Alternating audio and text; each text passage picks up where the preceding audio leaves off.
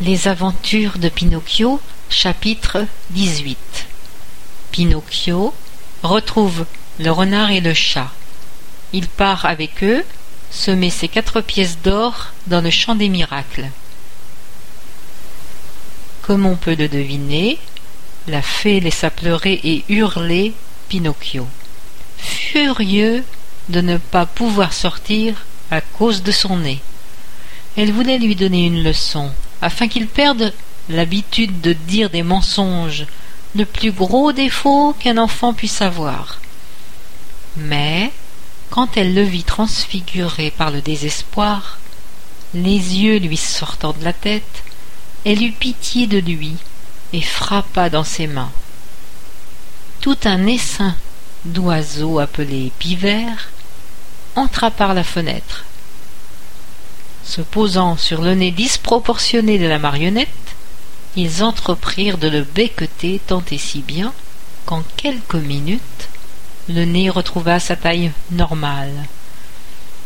Vous êtes ma bonne fée et je vous aime beaucoup, s'exclama Pinocchio en séchant ses larmes. Moi aussi je t'aime, répondit la fée. Et si tu souhaites rester ici avec moi, tu seras mon petit frère, et moi je serai ta gentille petite sœur. Je resterai bien volontiers, mais mon pauvre papa. J'ai pensé à tout. Ton papa a été averti. Il sera là avant la nuit. Vraiment? hurla Pinocchio en sautant de joie. Alors, si vous le permettez, ma bonne fée, je voudrais aller à sa rencontre. Il me tarde de pouvoir l'embrasser lui qui a tant souffert à cause de moi. Va donc. Mais fais attention de ne pas te perdre. Prends la route qui traverse le bois. En passant par là, je suis sûr que tu le trouveras.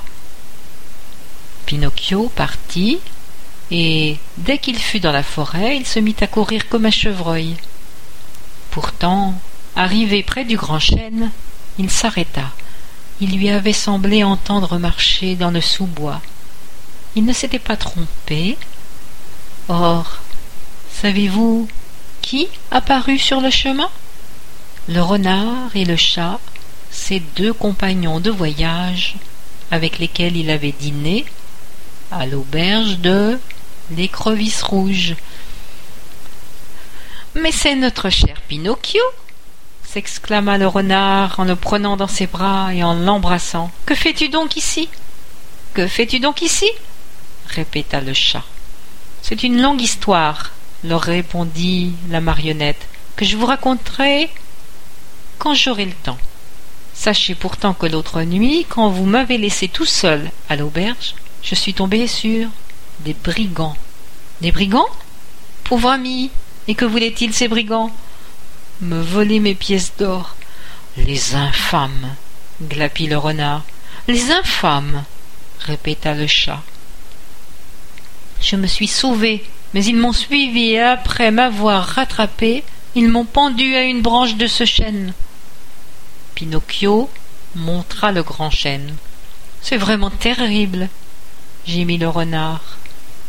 Dans quel monde sommes-nous donc condamnés à vivre? Et quel refuge pouvons-nous trouver, nous, les honnêtes gens? Alors qu'il devisait ainsi, Pinocchio remarqua que le chat boitait de sa jambe antérieure droite, car il n'avait plus ni ongles ni coussinet.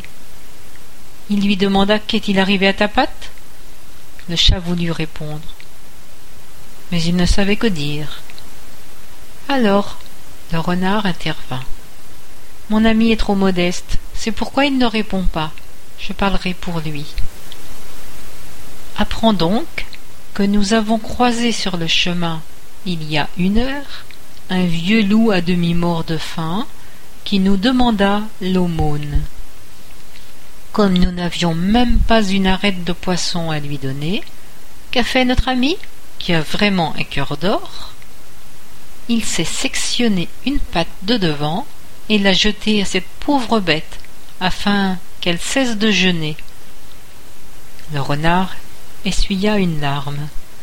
Pinocchio, troublé lui aussi, s'approcha du chat et lui dit à l'oreille Si tous les chats étaient comme toi, les souris auraient de la chance. Et à présent, qu'est-ce qui t'amène par ici? Questionna le renard. J'attends mon papa qui doit arriver d'un moment à l'autre. Et tes secrets? Je les ai toujours. Ils sont dans ma poche, sauf un qui m'a servi à payer l'aubergiste. Quand on pense qu'au lieu de quatre pièces, tu pourrais en avoir mille ou même deux mille dès demain, pourquoi ne suis-tu pas mon conseil? Pourquoi ne vas-tu pas les semer dans le champ des miracles? Aujourd'hui? C'est impossible. J'irai un autre jour. Un autre jour, ce sera trop tard. Pourquoi? Parce que le champ a été acheté par un grand seigneur et que demain à, partir de demain, il sera interdit à tout le monde d'y semer de l'argent. On est loin du champ des miracles? S'enquit alors Pinocchio? À peine deux kilomètres. Veux-tu venir avec nous? Tu y seras dans une demi-heure. En arrivant, tu sèmes tes quatre pièces et en quelques minutes tu en récolteras deux mille. Tu seras de retour ce soir ce soir même, les poches pleines. Alors tu viens? Pinocchio hésitait, parce qu'il pensait à la bonne fée, à Geppetto et aux mises en garde du grillon qui parle. Mais il fit ce qu'au fond tous les enfants qui n'ont pas un brin de jugeote, c'est-à-dire qu'il finit par dire au renard et au chat, avec un petit hochement de tête, D'accord, je viens avec vous. Et ils partirent tous les trois. Après une bonne demi-journée de marche, ils arrivèrent dans une ville appelée Atrapnigo. En entrant dans la ville, Pinocchio découvrit que les rues étaient pleines de chiens, de chiens pelés que la faim faisait bâiller, de moutons tondus qui tremblaient de froid, de coqs sans crête qui faisaient l'aumône d'un grain de maïs, de grands papillons cloués au sol parce qu'ils avaient vendu leurs belles ailes colorées, de pans sans queue, nous en plus montrer, de des faisans trottinant comme des petits vieux, pleurant leurs habits d'or et d'argent perdus pour toujours. Parfois un magnifique carrosse transportant un renard, une pivoleuse ou un gros oiseau de proie, passait au milieu de cette foule de mendiants et de pauvres. Et le champ des miracles où est-il donc? questionna Pinocchio. C'est tout près d'ici. Ils traversèrent la ville, franchirent les remparts, puis ils s'arrêtèrent dans un champ qui se trouvait à l'écart et ressemblait à n'importe quel autre champ. Nous voici arrivés, dit le renard à la marionnette. Penche-toi et avec les mains creuse un petit trou dans lequel tu mettras tes pièces d'or. Pinocchio obéit, il fit le trou, il déposa les quatre sequins qui lui restaient et les recouvrit avec un peu de terre. Maintenant, continua le renard, va à l'étang qui est près d'ici, remplis un seau d'eau et arrose l'endroit où tu as semé. Pinocchio se rendit à l'étang. Comme il n'avait pas de seau, il enleva une de ses chaussures, qu'il remplit d'eau, et en arrosa la terre. Puis il demanda Il y a autre chose à faire? Rien d'autre, assura le renard. On peut partir. Mais toi, en revenant dans une vingtaine de minutes, tu trouveras un jeune arbre qui aura déjà poussé et dont les branches seront chargées de pièces d'or. La pauvre marionnette, folle de joie, remercia mille fois le renard et le chat et promit de leur faire un superbe cadeau. Oh non, pas de cadeau, répliquèrent les deux malandrins. De t'avoir enseigné la manière de t'enrichir sans te fatiguer nous suffit. Nous sommes heureux comme des rois. Ils saluèrent Pinocchio, lui souhaitèrent une bonne récolte et s'en allèrent de leur côté.